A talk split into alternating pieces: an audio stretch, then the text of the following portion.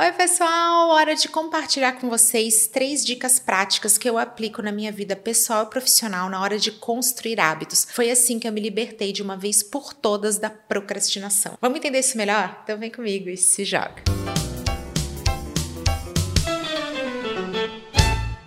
Eu já compartilhei com vocês em outros conteúdos que sou procrastinadora profissional. Eu cheguei a desistir da produção de vídeos e do meu canal no YouTube por quase três anos, justamente porque é aquela coisa do procrastinador, né? Amanhã eu começo, segunda-feira vai ser diferente e assim eu ia empurrando com a barriga. Muitas das dicas que eu vou passar aqui para vocês vêm de um livro incrível que eu super recomendo a leitura, que se chama Hábitos Atômicos do James Clear. É super fácil de ler e tem aquela pegada bem prática para você começar a construir construir hábitos que vão valer tanto para sua vida pessoal quanto profissional. Primeira dica é tornar o hábito que você quer construir claro. Eu sei que isso parece óbvio, mas gente, vamos lembrar. Na hora que a gente está querendo mudar alguma coisa na nossa vida, a gente tende a trazer algo muito grande, muito amplo. Quero dar um exemplo, algo que estava bem presente na minha rotina, que é quero me tornar uma pessoa mais saudável, quero ter uma rotina mais saudável. Só que isso é muito aberto. O que, que eu tive que fazer? Eu tive que tornar o hábito que eu queria construir algo muito mais claro e específico. Então era assim, ó, eu vou à academia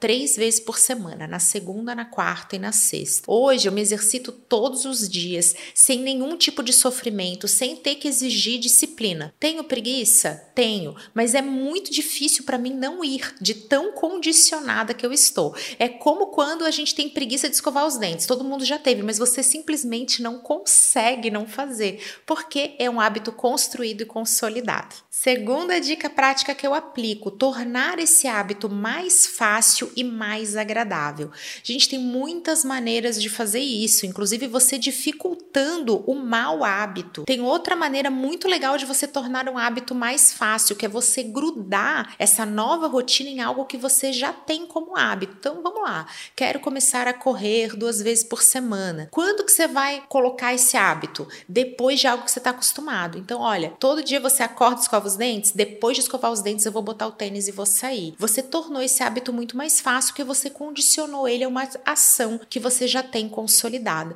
No meu caso, para eu conseguir me exercitar com mais frequência, eu comecei a frequentar uma academia que é muito perto da minha casa, porque eu não preciso pegar o carro para me deslocar até a academia.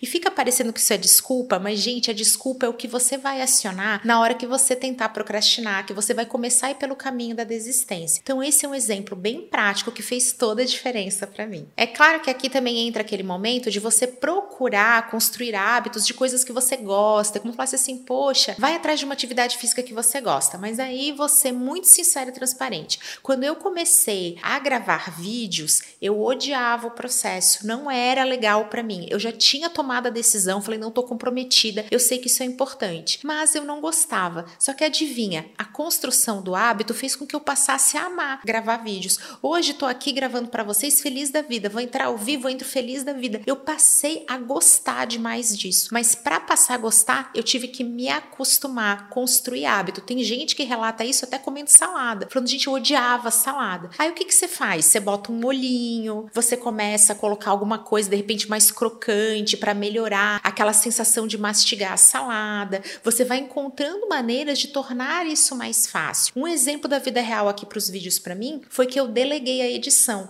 porque não é que a parte que eu mais assim me incomodava era a gravação em si, era ficar olhando eu errando, era participar dessa edição. Parecia que quando eu ia lançar o vídeo eu já estava enjoada, já tinha visto aquilo muitas vezes, eu não botava fé. Só que quando eu estava lançando, eu já estava gravando de novo e vinha contaminada por essa sensação. Então esse é o exemplo, não é só procurar o que você gosta, é encontrar maneiras de passar a gostar. Terceira dica prática: tenha um plano de ação para quando tudo for dar errado. Na vida, as coisas não são como a gente idealiza. Ah, então eu vou sempre para academia porque agora eu decidi, sabe? Eu sempre vou gostar da salada. Não, você tem que tornar a coisa factível. Aí você vai lá, vai preparar sua saladinha no dia anterior ou de manhã para você já sair com tudo prontinho. Só que aí vai vir o problema, vai vir o brigadeiro, vai vir o chocolate, vai vir a chuvinha de manhã, vai esfriar e você vai querer faltar. Gente, a dica de ouro, aquilo que mais funciona para mim, não é me preparar para quando tudo tá dando certo, é preparar para aquele momento que ele vai surgir. Eu me conheço, procrastinadora profissional, muitos anos de experiência na área da procrastinação. Então eu falo, e aí, o que, que eu vou fazer quando bater a vontade de desistir? Um exemplo aí que eu falei da edição de vídeo, eu tenho esse compromisso, eu tenho que mandar o conteúdo. Então, se eu não tivesse esse compromisso com a editora, Lari maravilhosa, que está aqui me ajudando com esse conteúdo, o que, que aconteceria? Eu iria deixar para depois. Assim eu tenho um compromisso. Quem sabe se você